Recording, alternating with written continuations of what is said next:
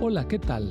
Soy el pastor Misael Castañeda y te invito a escuchar la devoción matinal Pablo, reavivado por una pasión, una serie de reflexiones basadas en el libro de los Hechos y las cartas Paulinas para nuestra vida hoy, escritas por el pastor Bruno Razo.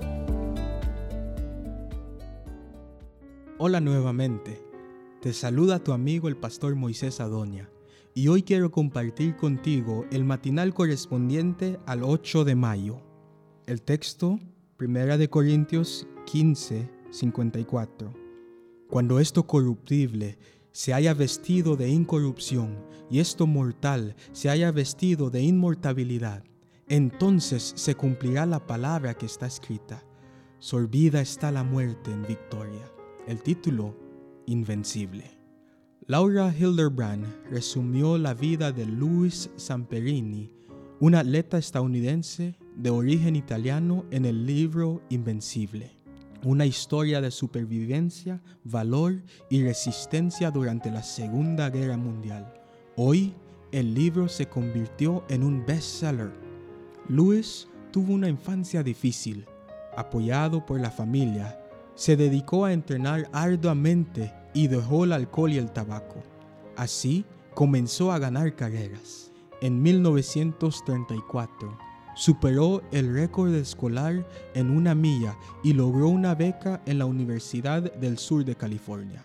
Compitió en los Juegos Olímpicos de Berlín de 1936 en la modalidad de los 5.000 metros. Clasificó en octavo lugar y batió el récord de vuelta con 56 segundos. Era con 19 años el deportista olímpico estadounidense más joven. Samperini se alistó en el cuerpo aéreo del ejército de los Estados Unidos en 1941. Fue enviado a la isla del Pacífico como bombardero. En 1943 se estrellaron en el océano murieron ocho de los once tripulantes.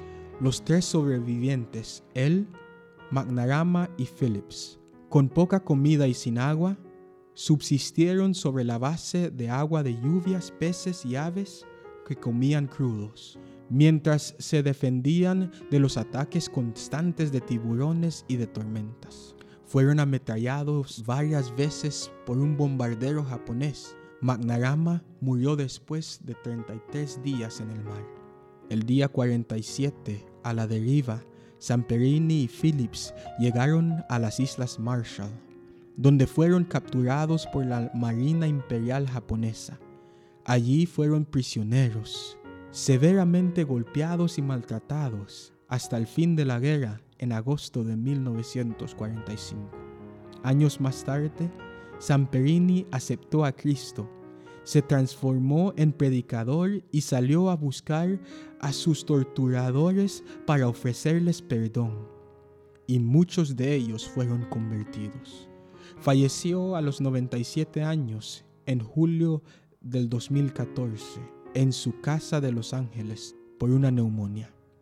Una historia para imitar por su valor inquebrantable y su espíritu invencible un luchador que pudo contra todo. Prejuicios, injusticias, bombarderos, naufragio, hambre, tiburones, maltratos, ametralladoras, torturas, cárcel y odio. Casi venció todo. Finalmente, la neumonía pudo con él. Pablo dice que cuando Jesús regrese, lo corruptible se vestirá de incorruptible y lo mortal de inmortal el aguijón que nos ha inyectado el veneno mortal será destruido. El último sorbo del dolor será para terminar con el dolor.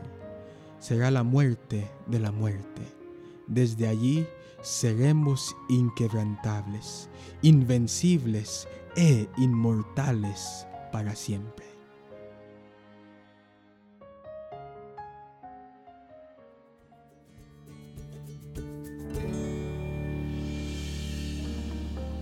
Esta fue una producción de la Iglesia Universitaria de Montemorelos en México.